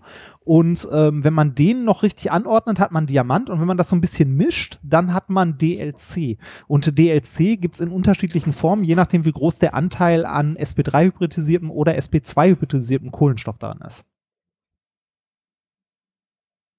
Na? Bist du noch da? Oh, äh, und Ja, ich habe das, Das studiert. heißt? und das heißt, äh, ne? Das heißt, ich äh, habe schon früher im Chemieunterricht das mit diesen Bindungspartnern und diesen krummen Strichen um so äh, hexagonale Formen nie verstanden. Weißt du, mein Opa war ja Chemiker und der Ja. hat immer noch Patente laufen, wenn man den Namen meines Opas googelt. Findet, warte mal, ich kann ja mal kurz googeln, was mein, vielleicht kannst du mir ja sagen, da habe ich mir jahrelang Gedanken darüber gemacht, was mein Opa, so Edmund Bielendorfer Patent. Vielleicht kannst du mir ja sagen, wofür mein Opa da ein Patent hat, weil ich weiß nicht, was es ist. Ich, so. wahrscheinlich kann ich das auch nicht, weil ich kein Chemiker bin. So, äh, ja, Ja. doch, kannst du bestimmt. Das du ja doofe, ein das doofe wenn man. Edmund Bielendorfer googelt, findet man nur dumme Bilder von dir. Hier. Pro Process for preparing 4-Amino-Diphylaminamin, Dieter Pawelek, Edmund Bielendorfer, Both of Leverkusen und Karlfried Wedemeyer, Cologne, All of Germany, für Bayer Aktiengesellschaft, Oktober 22, 1974. Pro, also, das US-Patent. Process for preparing 4-Amino-Diphenylamin, which compromises hydrogenating 4-nitrosodiphylaminin dissolved in a water immiscible solvent senescent from a group of N-line for so sein. Du Du musst so- weiter zuhören. The derivates mono, äh, versuch das zu verstehen, monoacrylated and deacrylated of the nitrogen atom in mixtures thereof in absence of a second aqueous phase in the presence of ranyl nickel as a catalyst. Okay, wenn du mir das mal schickst, kann ich es mal lesen, dann verstehe ich es vielleicht auch. Aber die haben, die haben, äh, die haben. Äh, Soll ich das bald nochmal in meinem Deutsch-Englisch vorlesen? Äh, wenn, wenn, ich wollte gerade sagen, du kannst so froh sein, nicht in einem englischsprachigen Land aufgewachsen zu sein. Das fällt mir immer wieder auf, Hello, wie schlecht name, das is, eigentlich my, ist. my, my name is Bastian Bielendorfer. That's a, that's a wonderful name. Das ist ja jetzt auch so ein schlecht abgescanntes Dokument, deswegen konnte ich das. Oh, es ist noch länger. Soll ich noch mehr vorlesen? Nee, ich, ich habe das. Also hydrogeneration can be carried out under. No ich habe keine Ahnung, Reini. Ich habe keine Ahnung, was mein Opa da überhaupt gemacht hat. Also das ist, Aber in den 70ern hat er es ordentlich krachen lassen. das, das, klingt, äh, das klingt wie irgendeine besondere Form der Synthese von irgendetwas, was er äh, hinbekommen hat, ohne, äh, also eine neue Art der Synthese, ohne etwas, äh, da, also ohne Katalysator, der vorher dafür benutzt werden musste. Das, äh, Cooler OP. Cooler ja, Move. Hast super Sache, gemacht. ne? Einfach ein guter Mann. Ach, mein OP, ey. Ah. Das war echt der Beste. Reini, ich habe total meinen Rant vergessen. Ich war Ja, ja genau, da wollte ich dich sauer. gerade- als da wollte ich dich gerade daran erinnern, weil da hast du vor der Aufnahme hast noch gesagt, was du Scheiße. Ich habe mir für mein Twitch-Streaming ja einen Greenscreen bestellt bei Case King. Schöne Grüße an Case King und die klugen Mitarbeiter dort, Das- die mir dieses. Äh, Du, du willst Ja. dich hinter den Greenscreen setzen, oder? Es soll doch besser Ja. werden, oder nicht? Halt, halt die Fresse, Reinhard. Ich wollte auch mal so eine coole Ananas wie du hinter mir haben. Ja. Jedenfalls habe ich, hab ich den falschen bestellt, weil bei Idealo der falsche ausgezeichnet war. Da war der mit Ständer. Den kriegt man bei Case King. Da habe ich den bestellt und habe gemerkt, da ist gar kein Ständer bei. Jedenfalls wurde mir das dann geliefert. Ich denen gesagt, ich möchte das gerne widerrufen, zurückschicken lassen. Dann haben die mir ein Dokument geschickt, ein Retourenlabel, mit dem ich zur Deutschen Post gehen soll. Dann bin ich mit diesem riesigen 2,20 Meter langen Paket zur Deutschen Post gelaufen, habe drei Omas auf dem Weg aus dem Leben geflockt, weil es so groß ist, dass immer, wenn ich mich an der Ampel gedreht habe, jemand gestorben ist. Gebe das bei der Deutschen Post ab, fahre zur Ostsee, komme wieder und mein sehr saurer Nachbar kommt mir entgegen, der dieses, dieses Paket von der Deutschen Post zurückgeschickt bekommen hat mit der Begründung, es wäre 18 Zentimeter zu lang zur Versendung mit der Deutschen Post. Ganz ehrlich, was für Genie sitzen denn da eigentlich, die mir dann dafür ein Dokument schicken, dass ich das in Retour, also wie doof sind die denn? Und dann bin ich da hingelatscht und alles sinnlos und anstatt es die Deutsche Post es dann einfach an Gaze King zurückschickt, schicken sie es lieber hier hin. Ja, das Boah, ist auch geil, ne? Dass, dass die Post es nicht verschickt. Sie verschickt es nicht dahin, sondern schickt es hierhin zurück. Also völlig bescheuert, Reinhard. Hättest du einfach mal auf meinen Rat gehört und den gekauft, den ich dir empfohlen habe. Den Ga die Lieferzeit sechs Monate, du Eiermann. Dann guck woanders.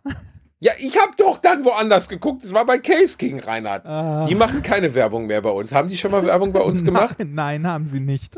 Das sieht schlecht aus. Das sieht schlecht aus. An sich waren die ganz nett im Kundensupport, aber die Nummer, mir ein Retourenlabel zu schicken für, für, für, für einen Versandservice, der es nicht zurücknimmt, ist ja schon ganz schön dämlich. Ja, das kann passieren. Das ist halt ärgerlich. Reini, hast du gerade mit denen Werbevertrag laufen oder Nein, warum? Nein, nein, ich, ich finde es ich find's tatsächlich irgendwie witzig. ein Arschloch. Du bist einfach. Ach, du bist ein Arschloch. Ah. Was, ähm, ey, wir spielen ja am, äh, nein, wir haben gespielt vorgestern. Haben gespielt vorgestern, genau. Wir spielen vorgestern Spiel vs. Forest mit unseren Freunden Chris und Pede. Ja, das wird bestimmt witzig. Vielleicht sollten wir diesmal irgendwie struktureller vorgehen. Vielleicht vergehst du dich diesmal einfach nicht an das Stewardess. Wie wären das Rennvoll? Hallo, ich hatte Hunger. die, Du hast eine Stewardess gegessen. Nein, die konnte man ja nicht mal essen. Die konnte man Und ja in klein willst du nicht essen. dabei sein. Da willst du nicht dabei sein. Da sind wir nämlich jetzt mit, anderen, mit einer anderen Truppe Jungs sind wir in Walheim am Spielen. Da willst du nicht dabei sein. Ich fange jetzt nicht noch so, ein- noch so ein Ding an. Also, wie, wie weit seid ihr denn bei Walheim? Weiß ich nicht. Ich logge mich doch nur alle drei Tage mal ein und gucke, was die Jungs Neues gebaut haben. Das ist mir alles viel zu zäh und dauert mir zu lange. Das stresst mich eher. Äh, Walheim geht ja gerade auf, äh, auf, Richtig krass auf ab. Steam richtig ab, ne? Also, Ja. und das Also ist noch, richtig krass. Und das ist noch in der, äh, in der Alpha oder Beta oder weiß ich nicht was. Also noch äh, eigentlich mitten in der Entwicklung. Es ist erstaunlich äh, fertig dafür, dass es noch gar nicht fertig ist. Es macht auch Bock, aber ich mag. Ah, ich, ich bin schon immer, ehrlich gesagt, raus bei so Sachen. Also die, die Jungs sind äh, super bei sowas. Ne? Also das sind äh, fünf Jungs, die das spielen aus meinem Freundeskreis. Peter ist auch dabei, Chris Krüger, der Martin, der, der, äh, der Daniel und äh, der Andy. Und äh, die spielen das gerade und bauen halt da richtig krasses Dorf bei Walheim. Man spielt so eine Art Pseudo-Wikinger-Parallelwelt ähm, in so einer seltsamen, in so einem seltsamen Mystik-Unterbau. Man muss sechs Endbosse legen, die alle so aus der, ähm, aus der nordischen Mythologie stammen. Und äh, muss im weitesten Sinne muss man ein Dorf aufbauen mit Bienenwaben, also mit, mit Bienenstöcken und mit geräuchertem Fleisch und so. Es ist aber deutlich vergebender als sonstige Survival-Spiele. Also man kann nicht verhungern, man kann nicht verdursten. Ah, okay. Man kann nicht an Krankheiten sterben. Die Grafik ist eine ganz seltsame Mischung aus PS1 Ästhetik, also die, die Bewegungen der Figuren sind so wirklich so Gothic 1, Gothic 2, so richtig schlecht alt. Dann aber wiederum mit so wunderschönen Lichteffekten und dem Mond, der sich irgendwie ganz toll auf dem Meer sammelt und ganz tollen Wassereffekten. Das ist eine ganz seltsame Mischung. Bisschen Und schräg, irgendwie ne? hat das bei vielen Leuten Kern getroffen. Und äh, ganz viele spielen das. Für mich ist es wieder zu mühsam. Weil du musst, also zum Beispiel, um dir eine Rüstung zu bauen, um den zweiten Boss zu besiegen, musst du erst ähm, ins Sumpfgebiet, da musst du dir aber vorher erstmal eine, eine halbwegs ordentliche Rüstung bauen, die dich davor behält, sofort zu vergiftet zu werden. Da musst du in so Gänge rein, da musst du dann Erz abbauen, dieses Erz musst du schmelzen, bla bla bla. Also im Endeffekt das, was du bei jedem Survival-Spiel machen musst und was mich bei jedem Survival-Spiel einfach nervt. Ja, Dieser Baum aus, du musst das machen, um das zu machen, dann musst du das machen, um das zu machen. Und dann hast du nachher neue Schuhe und mit diesen neuen Schuhen kannst du dann, dann erlegt dich irgendein Vieh und dann musst du da wieder hinlatschen. Und irgendwie fickt mich das jedes Mal und langweilt mich dann so nach drei Stunden. Und dann bin ich wieder raus. Ja, Die Jungs stehen aber total drauf. Wie gesagt, ich bin ja mal gespannt, wie, wie The Forest, ob wir da irgendwie mal sinnvoll weiterkommen ähm, beim nächsten Mal. Aber Bei The Forest finde ich es cool, weil wir da eigentlich bisher ja nichts bauen, Reini. Wir haben unser komisches Lagerfeuer, dann brennen wir uns, kochen wir uns dann mal ein bisschen Essen, äh, Ja, spießen ein paar Fische auf. ich glaube, ich glaube, wir sollten uns zumindest mal so eine Hütte oder sowas bauen, um dann irgendwie äh, mal äh, Sachen zu lagern oder so und Waffen zu bauen, damit wir auch in diesen, also wir müssen ja diese Höhlen früher oder später mal erkundigen. Äh, Also erkunden. Und äh, dafür brauchen wir, glaube ich, ein bisschen Ausrüstung. Also ein bisschen werden wir da nicht drum rumkommen, auch mal so, so ein bisschen craften zu gehen. Ja, ein bisschen, aber bei den meisten dieser Spiele ist das ja der absolute Hauptteil. Du Ja, ja, craftest genau. dich dumm und Überleben dämlich halt, und dann das ne? nächste und das nächste. Ja, und äh, das ist immer alles so zäh und kriegt mich irgendwie nicht. Also ich, ich weiß nicht. Alle sind begeistert, die Jungs haben da total Spaß dran. Und ich habe nach einer Stunde dann irgendwie durch irgendwelche dunklen, zufallsgenerierten Gänge laufen und Erzfarmen, dass ich dann, also da macht's das Spiel einem dann wiederum schwer. Dieses Erz ist zu schwer, um es durch eins deiner Portale zu kriegen.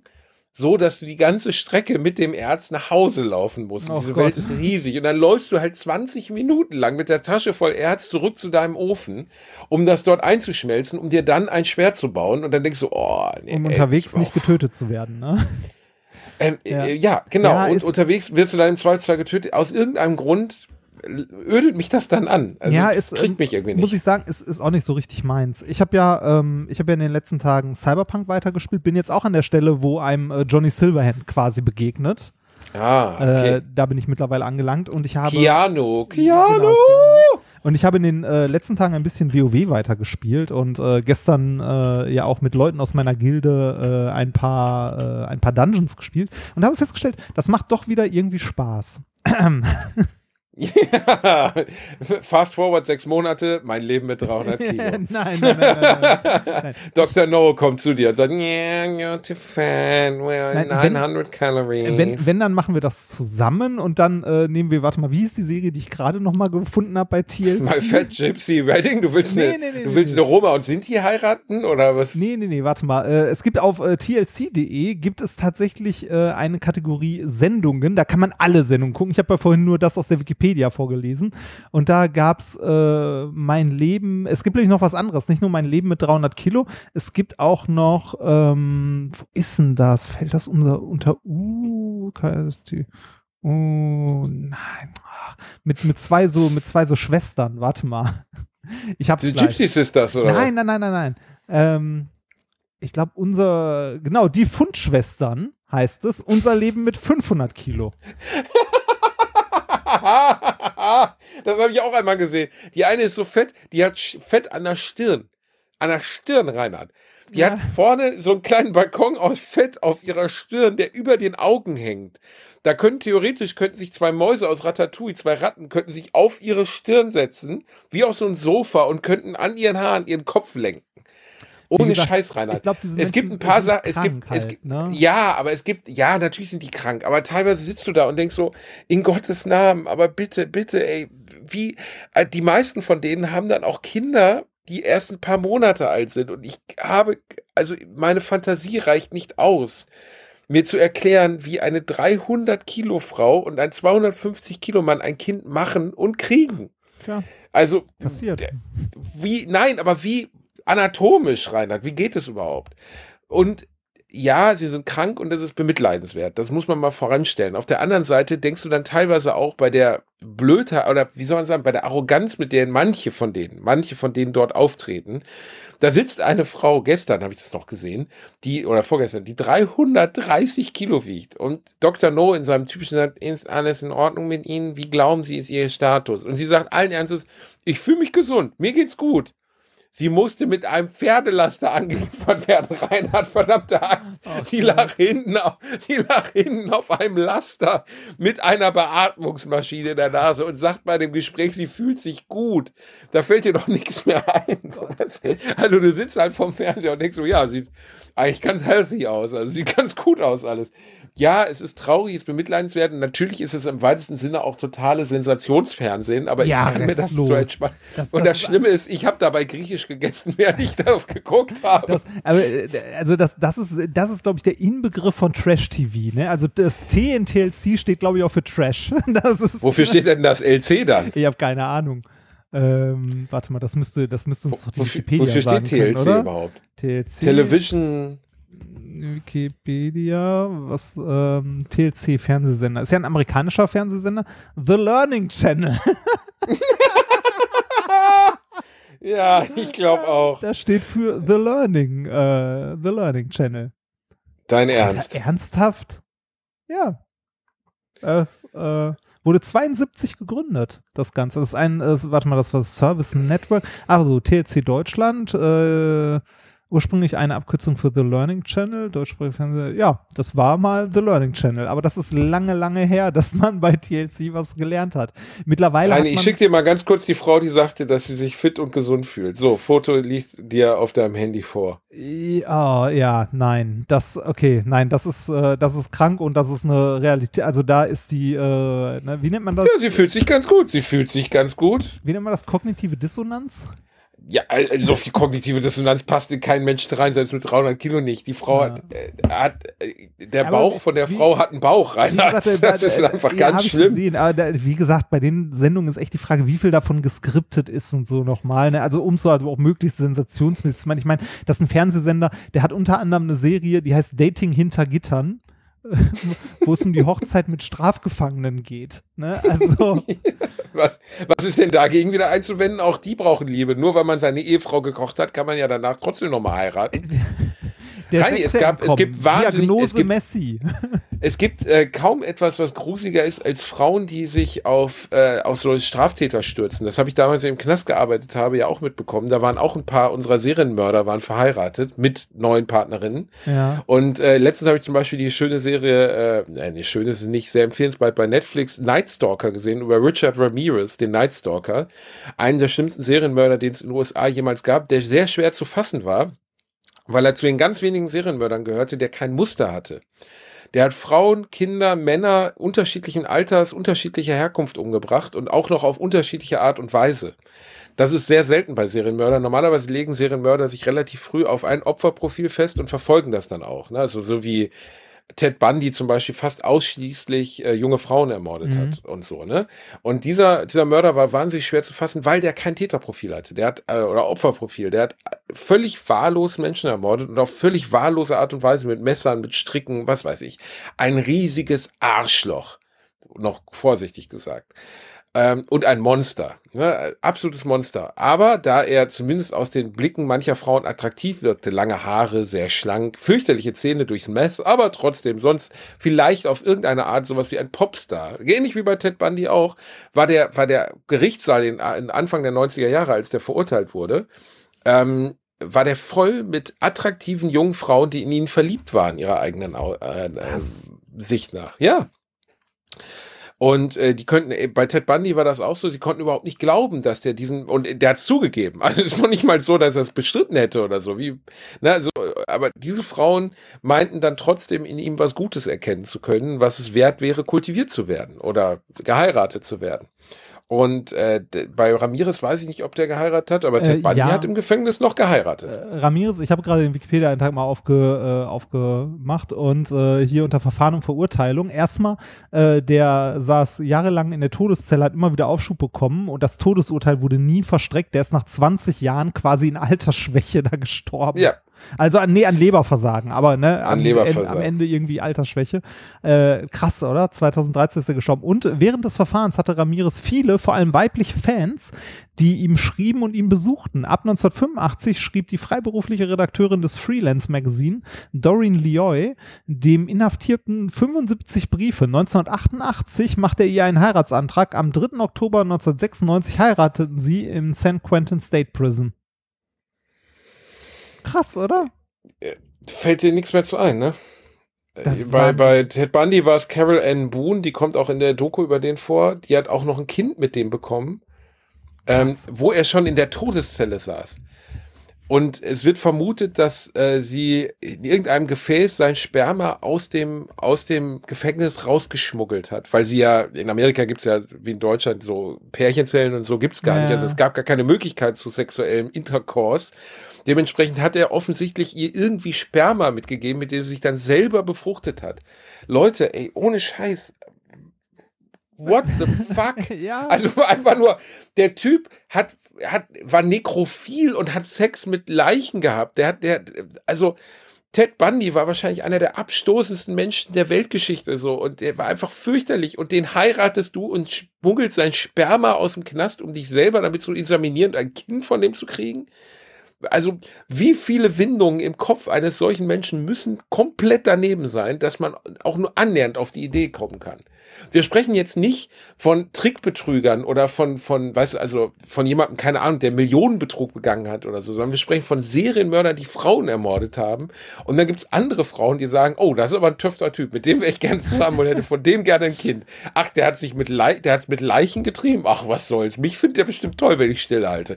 Ich, Reinhard, ich, mir fällt nichts mehr ein, um zu beschreiben. Also, es gibt Menschen auf die, es gibt viele, viele, viele Menschen auf diesem Planeten, die keine Partner finden. Ja. Viele. Aber Leute, die im Todestrakt sitzen wegen Sex mit Leichen und mehrfachem Mordes, die finden jemanden, der sie vergöttert. Ich meine, was stimmt? Also, ich verstehe es nicht. Ich verstehe es wirklich nicht. Ja, Aber die nicht. Faszination des Bösen, da hat Hannah Arendt schon drüber gesprochen, und nee, die, über die Banalität des Bösen in dem Fall. Aber diese Faszination, die von solchen Menschen ausgeht, scheint zu existieren. Ja, da bin ich auch fest von überzeugt, dass das, äh, ne, also, dass gerade so, äh, so Sachen, die, äh, also die, die einfach nicht okay sind, die auch, äh, also ich glaube, das ist auch die Nicht Faszination. okay. Ja, ich, ich glaube, Ja. das, das ist auch die Faszination Nicht okay. jetzt eine, eine Stufe drunter. Also jetzt Nett. nicht unbedingt die, die Massenmörder und Vergewaltiger, aber die auch so von, äh, sagen wir mal, von Kriminellen ausgeht. Also da auch eine gewisse Faszination. Ne? Also jetzt nicht nur der Gentleman-Dieb, sondern auch äh, meinetwegen einfach so Kriminelle. Ja, das ist, äh, oder auch, also man ist ja auch oft schockiert. Zum Beispiel habe ich letztens ein Dating-Format im Fernsehen gesehen und da tauchte eine junge Frau auf, stark operiert, blondiert, ähm, eigentlich ein hübsches Mädchen, die dann original sagte, sie steht auf dominante Südländer, die zu Hause die Hosen anhaben. Ja. Und, Ja. und dann sitzt du vom Fernseher und denkst so, genau. Und du bist so eine, die in zwei Monaten sich beschwert, dass sie eine Ohrfeige bekommen hat, weil sie den Mund aufgemacht hat bei ihrem Partner. Ohne, Sche weißt du, du sitzt da und denkst so, wie kann, also Südländer jetzt mal außen vor gelassen in dieser Beschreibung, aber wie kann eine Frau sich einen Partner wünschen, der zu Hause die Hosen anhat und ihr sagt, was zu tun ist? Also was, warum? Ich, ich finde ich find so eine Rollenverteilung generell irgendwie problematisch. Ne? Also, ähm, äh, dass, dass irgendwie. Ich lebe das auch, aber andersrum. Also äh, so eine, so eine Partnerschaft sollte ja äh, eigentlich etwas sein, was äh, auf Augenhöhe ist, oder? Also so für, für beide. Also meine ist nur 1,60 und steht weit über mir. Wenn ich den Mund aufmache, ist direkt die Hölle los. Nein, ich, ey, äh, komplett, was du sagst. Ähm, äh, natürlich muss Partnerschaft auf Augenhöhe stattfinden. Also wir leben im Jahr 2021 und ähm, Menschen, die sich dominante, also überdominante Partner wünschen, müssen sich nicht wundern, wenn sie danach dominiert werden.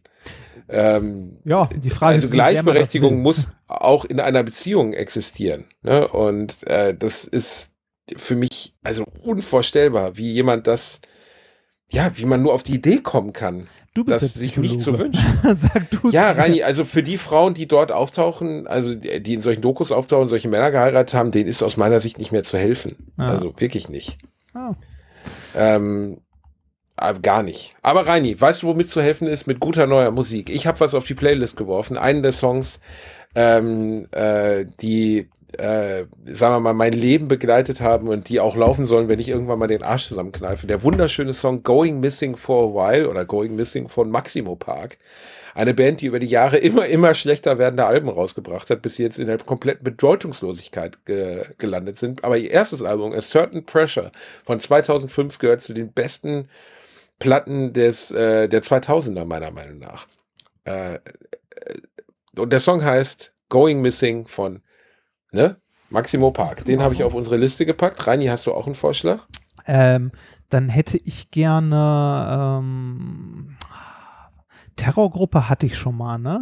Ja, hattest du schon, Dann, dann nehme ich was von Black Flag. Oh, schön, das ist gut. Ja. Henry Rollins hatte diese Woche seinen 60. Oh, sehr schön. Glückwunsch. Und das kann man sich nicht, kann man sich nicht wirklich vorstellen, weil er ja immer noch weit über unserem Fitnesslevel liegt und fast doppelt so alt ist. Also Henry Rollins würde uns beide töten und wir würden es gar nicht merken. Wir wären schon tot, bevor wir es gemerkt haben, Reini. So, Das, äh, teilen.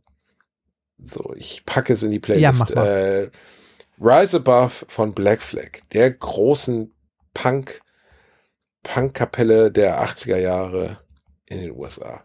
Nennt man es Punk? Nennt man es New Punk? Ich weiß Ja, nicht genau. aber- ah. Dazu sage ich das, was jedes Bandmitglied immer sagt. Wir lassen uns nicht so gerne in eine Schublade stecken. Also wir machen sowas progressive und das ist ein bisschen mit Einschlägen vom Punk und die Beatles sind ja unser Vorbild und ne, das ist so das Übliche. Nein, aber hör dir, äh, Reini, das hier ist 40 Jahre alt. 40 Jahre. Ja, Einfach geil. Ro- äh, Henry Rollins ist nebenbei eine sehr interessante Figur und ja, wir kommen jetzt zum Ende, aber äh, der ist bei Black Flag, ähm, also der war mit der Band befreundet und ist in die, in die Sängerposition gekommen, weil der Sänger Lust hatte, Gitarre zu spielen. ja so Das ist, auch, das, ist, das ist ungefähr so, wie es im Queen-Film von Bohemian Rhapsody pseudomäßig behauptet wurde, aber gelogen war. Äh, Bohemian Rhapsody besteht ja größtenteils aus Lügen. Da ist ja fast nichts wahr, lustigerweise, Ja, zur aber der Geschichte Film von ist schön. Queen. Also der Film ist gut. Der Film ist schön, ja. Ja, ist aber es ist halt einfach, Freddy und die Band kannten sich vorher. Es gab dieses Konzert nie. Äh, Freddy hat von seiner, von seiner äh, HIV-Infektion erst nach, äh, nach dem Endkonzert, das, äh, dem, Live dem großen Live-Aid-Konzert erfahren und so. Also da ist ja wirklich fast nichts wahr, aber der Film ist schön. Du hast recht, Ja. Reini. Den gucken wir nächstes Mal beide in weißen Unterhemden und halten uns dabei in der Hand und streicheln unsere Schnauzbärte. Und danach, und danach gucken wir dann noch ähm, The Greatest Showman. Auch großartiger Film. Du stehst du auf The gesehen, Greatest Showman, Reini, mit Hugh Jackman. Den habe ich im Kino gesehen, der war großartig. Bist du ein Musical-Typ? Du? Nein. Was denn? Der, der Film ist gut. Wirklich? Ja, hast du den gesehen? Nein, aber Dann gucken dir an, der das ist ist gut. echt nicht so meine Welt, glaube ich. Zieh den, äh, ist egal. Ich zieh mir den rein, rein. Ja. Ich lasse mir gut gehen. Ich hab dich lieb. Das war Alliteration am Arsch. Schreibt uns, liebt uns. Mein Leben mit 300 Kilo. Nächste Woche mit Reinhard Remford. Peace and out und auf Wiedersehen. Ich habe gelacht, aber unter meinem Niveau. An dieser Stelle möchte ich noch kurz eine Kleinigkeit anmerken. Ich hörte davon, dass der Herr Bielendorfer gesagt hat, dass äh, der einzige Podcast, den man hören muss, also ne, der einzige Podcast, den man braucht, ja angeblich Bratwurst und Baklava ist. Wenn mir jetzt noch mal jemand erzählt, das muss man nicht hören, für diesen Podcast ein Scheißspruch wäre, fick dich. Und hört Bratwurst und Baklava mit Özcan Kosa und Bastian Bielendorfer auf 1 Live. Du bist so ein mieser Wichser. Ist mir übrigens nicht aufgefallen, als ich das erzählt habe. Wirklich nicht. nee, ist mir nicht aufgefallen. Aber im Rückblick schon lustig. Ja. Ja, man kann doch mal vergessen, dass wir dieses unbedeutende Nebenprojekt hier betreiben. Ja, Ach, das- jetzt sei nicht beleidigt. Ja. Du weißt, du bist immer in meinem Herzen. Außerdem hast du das schon vor langer Zeit verkackt mit deinem, äh, was du da gesagt hast. Das war gar Ja, nicht aber da schön. war es noch egal. Stimmt.